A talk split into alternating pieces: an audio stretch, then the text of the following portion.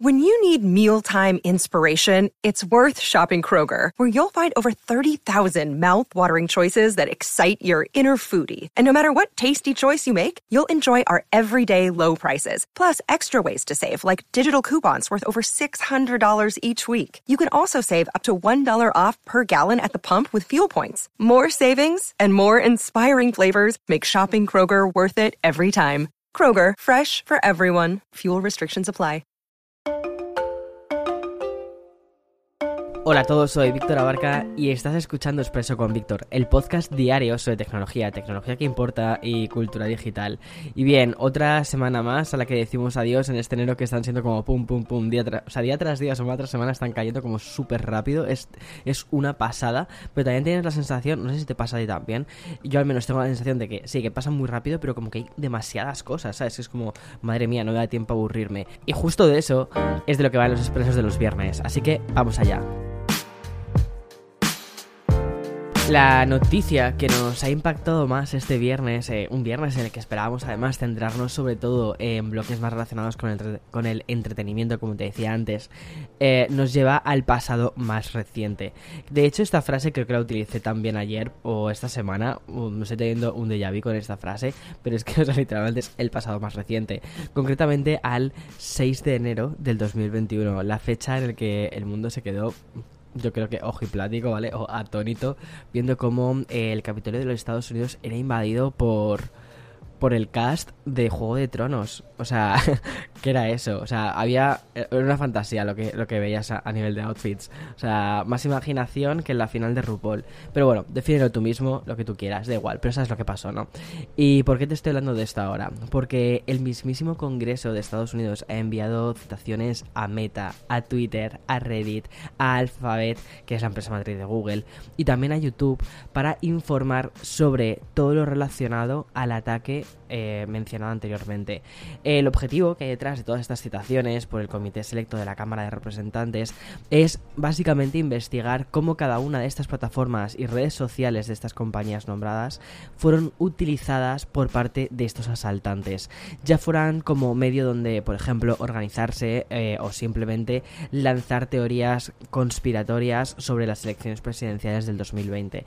O sea, es que esto no sé cómo se percibió, se percibió desde España, desde otras partes del mundo, desde aquí se percibió como, o sea, yo al menos como español viviendo en Estados Unidos, era como, pero ¿qué está pasando aquí? O sea, ¿en serio que esto es real? O sea, esto no es una peli, esto no es un montaje, esto es de verdad. Pues sí, era de verdad. Bueno, al parecer el propio comité ya solicitó registros de docenas de empresas que podían ser enviadas de manera voluntaria. El problema viene básicamente porque, según el comité, estas cuatro compañías, Meta, Twitter, Reddit y Alphabet, han reaccionado de forma, según creen ellos, de forma inadecuada. El presidente del comité ha emitido un comunicado demoledor al respecto del que voy a leerte directamente un fragmento, pero vamos, es leerlo. Eh, dos preguntas clave para el comité selecto son cómo la difusión de información errónea y el extremismo violento contribuyeron al ataque violento contra nuestra democracia y qué medidas, si las hubo, tomaron las empresas de redes sociales para evitar que sus plataformas se convirtieran en un caldo de cultivo para radicalizar a las personas, a las personas hacia la violencia. Es decepcionante que después de meses de compromiso aún no tengamos los documentos y la información necesaria para responder a estas preguntas básicas. Pues mira, la verdad es que sí, que tienen razón. Tiene razón el presidente del comité porque mm, es... O sea, eh, a ver, ¿hasta qué punto una plataforma, una, una, eh, una herramienta ¿vale? Es eh, la responsable de los actos que realizan las personas. Hay un poco con todo esto, ¿vale? O sea, es, yo creo que es un... Es es un es algo muy complejo porque al final todas estas herramientas eh, el no posicionarse también posiciona vale el problema es que mm, si son herramientas que se utilizan para intentar romper una democracia, eso es muy fuerte, ¿eh? eso es muy, muy, muy, muy fuerte. Pero bueno, hay otras tantas herramientas o mm, eh, artefactos, ¿vale? Que mm, se han creado como para el, o sea, por el hombre y al final el ser humano, el hombre lo termina utilizando de formas inadecuadas. Un tema que siempre está muy en la mesa es, por ejemplo, el tema de las armas. Hay personas que se posicionan a favor, hay personas que se posicionan en contra. Eh, un arma en sí, en principio, no tiene por qué ser utilizada en contra de una persona, pero luego todos sabemos lo que sucede, ¿no? Pues ya está. Aquí cada uno, como te digo, siempre tiene sus, sus puntos de vista. Todos los puntos de vista son eh, interesantes escucharlos. Bueno, y una de las compañías que mm, ha decepcionado, de hecho, a este comité encargado de investigar el asalto al Capitolio vuelve a ser noticia. Hablo de Twitter y del anuncio realizado ayer por la noche, porque esta plataforma publicó ayer un pequeño hilo para informar de que todos los usuarios de Android y de iOS pueden grabar y publicar en Spaces. Si a finales de este recién acabado 2021 Twitter Spaces quedó abierto a todo el mundo, ahora se amplía aún más con la posibilidad de que cualquiera pueda grabar estas charlas mientras están emitiendo en directo. Además de democratizar que los usuarios puedan grabar las salas de audio, también les va a permitir reproducirlas durante los 30 días siguientes. Esto considero que puede ser muy interesante, por ejemplo, mm, muy de cara a las charlas organizadas por, por ponentes que, que tienen algo que decir sobre una temática concreta, pero que por algún momento, por algún motivo no puedes estar en ese, en ese momento, ¿no? Eh, con tu atención plena a esa charla. Y dices, pues oye, voy a grabarla, voy a grabar esta charla, voy a grabar después la discusión que viene después de esa charla. Y eh, ya con tiempo lo escucharé como si fuese una especie de podcast. No me parece una, no me parece en absoluto una mala idea, ¿eh? Me parece de hecho una muy buena idea poder hacerlo de ese modo. Y ya está, o sea, al final es enriquecer un poco la plataforma, vamos a ver cómo termina funcionando y ya está. Y ahora voy a pasar a la publicidad y después te voy a hablar sobre eh, videojuegos y plataformas de streaming. Allá vamos. Entramos ya en el bloque de los videojuegos, una industria de la que te hablé además en el inicio del Expreso, con la sorprendente decisión de Sony de rescatar la PlayStation 4. No sé si te acuerdas del, Expreso de ayer, pero básicamente fue un poco lo que copó el, el Expreso de ayer. Y bien, lo que ha pasado con Sony de rescatar la PlayStation 4, básicamente ante la escasez de, de componentes para la PlayStation 5, y casi de manera muy irónica conocíamos a la vez que Microsoft confirma que va a dejar de fabricar el anterior modelo de Xbox, que es el, la Xbox One. Pero eso fue ayer y ya sabes cómo van las noticias. Hoy te voy a contar que Take Two Interactive, que es la compañía responsable de la saga eh, Grande Auto, NBA 2K o Red Dead Redemption, eh, ha adquirido al desarrollador de videojuegos que está detrás de Farmville. Vamos, ¿quién no ha empleado millones de horas en Farmville? Bueno, pues el fabricante Take-Two va a gastar, va a invertir, perdón, eh, 12.700 millones de dólares, la cantidad más grande en la industria de los videojuegos. Y lo que se lleva por ese precio es el estudio completamente de Zynga, responsable de, además de esta mencionada Farmville, también está Words with Friends o High Heels, una adquisición, la de que va a impulsar para que mm, Take Two Interactive y toda la línea de títulos móviles gratuitos siga funcionando. Sigo con más anuncios, en este caso el de Assassin's Creed de Ezio Collection, una colección que va a llegar a la Nintendo Switch el próximo e inminente 12 de febrero, o sea, ya. Tal y como lo anunció Ubisoft esta semana, la caja que originalmente salió para PlayStation 4 y Xbox One en 2016 va a llegar a esta consola portátil de Nintendo por 40 dólares o 40 euros. En la colección además se van a incluir eh, tres juegos de la saga, como por ejemplo Ezio eh, Auditore, el Assassin's Creed 2, maravilla, Brotherhood y Revelations. Eh, para mí, personalmente, estos son los mejores Assassin's Creed que se han hecho. O sea, me flipan. Y además de, estos títulos, contenidos descargables y mejoras en el soporte para estas funciones que sean específicas de Nintendo Switch. Por ejemplo, el HD Rumble, eh, la, vibración que tiene, ¿no? Y continuando con anuncios oficiales, esta semana también hemos conocido que el desarrollador 343 eh, Industry 343 Industries ya se encuentran trabajando en una mejora que solucione el problema de conexión al multijugador de Halo Infinite, concretamente en el modo de Victim Battle de 12 personas eh, por lado para, este juego. Esto, bueno, eh, bueno, yo no he jugado al Halo Infinite, eh, Eloy sí que está jugando como si no hubiese mañana, literalmente, y está súper, súper, súper enganchado al juego. Creo que no está jugando al modo online, entonces yo creo que esta noticia, si la escucha, le va a dar completamente igual. Pero bueno, pero si te gusta el modo online y te gustan los Battle Royale y estás jugando al Halo, ya está. O sea, esta noticia, pues como que te puede interesar.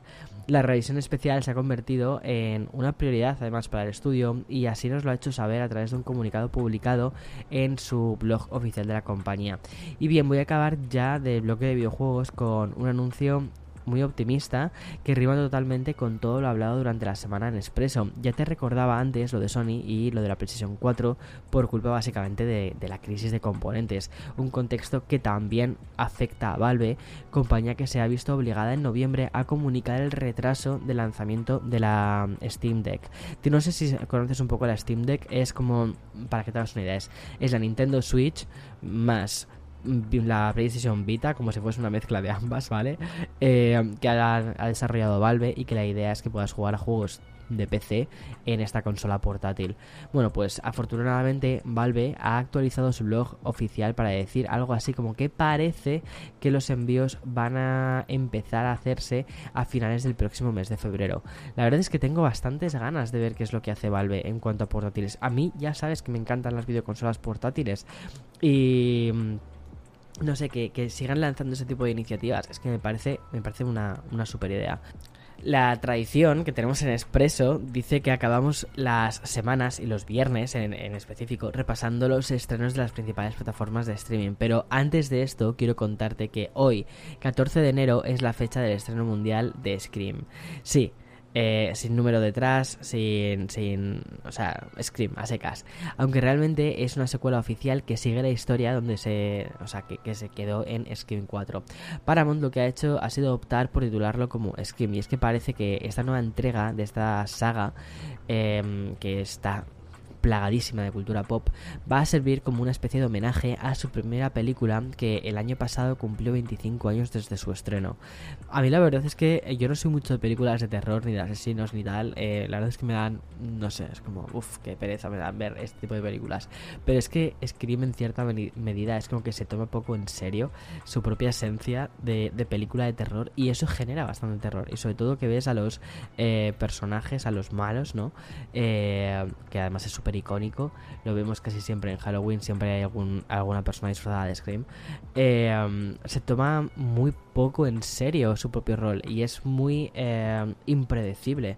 Y eso es lo que me parece más interesante de esta película. Bueno, y ahora ya sí que vamos a los estrenos de, de, streaming, de las plataformas. Netflix, este es el site con más lanzamientos básicamente por metro cuadrado. Esta semana tenemos un par de estrenos que pueden pasar por debajo del radar, pero que parecen que pueden ser interesantes. Por un lado tenemos Archivo 81, que es la nueva serie de terror, y por otro la tercera y última temporada de Afterlife, la serie de Ricky Gervais, que se despide con las mejores críticas de su historia. En HBO Max, la plataforma que esta semana ha vuelto a ser duramente criticada por el caos que, hay con el mantenimiento y con la migración, al menos en España, parece ser que muchas series están siendo subidas sin subtítulos.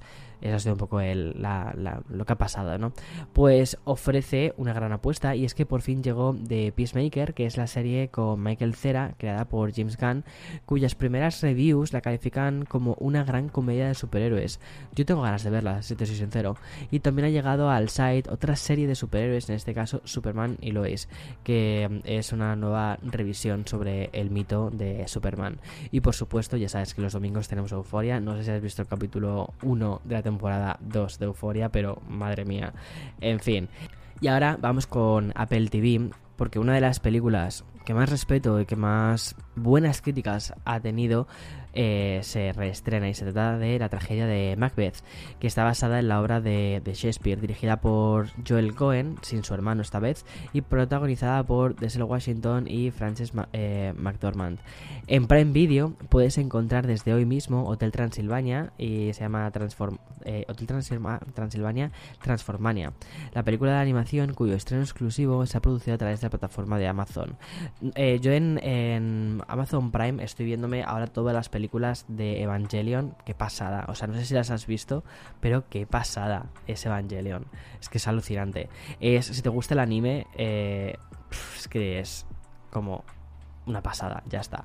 Y bueno, por último, el gran estreno de la semana. A pesar de que en Apple TV tenemos una película de los hermanos Cohen, o al menos de uno de los hermanos Cohen, Disney Plus se apunta al el gran tanto de publicar en su catálogo la última aventura de Marvel, y es que Eternals ya está disponible en el site. Esto, esto es muy grande. Yo no vi Eternals en el cine, de hecho, llevo sin ir al cine desde hace tres años. He hecho muchísimo de menos ir al cine, ir físicamente a una sala. Ahora mismo la verdad es que no creo que sea el mejor momento para volver al cine, pero bueno, o sea, que me alegro mucho de que pongan Eternals en, Disney Plus. Y nada, eh, simplemente desearte que tengas un buen fin de semana, que disfrutes, que salgas ahí fuera si te lo permite el tiempo y ya está. Chao, chao, chao.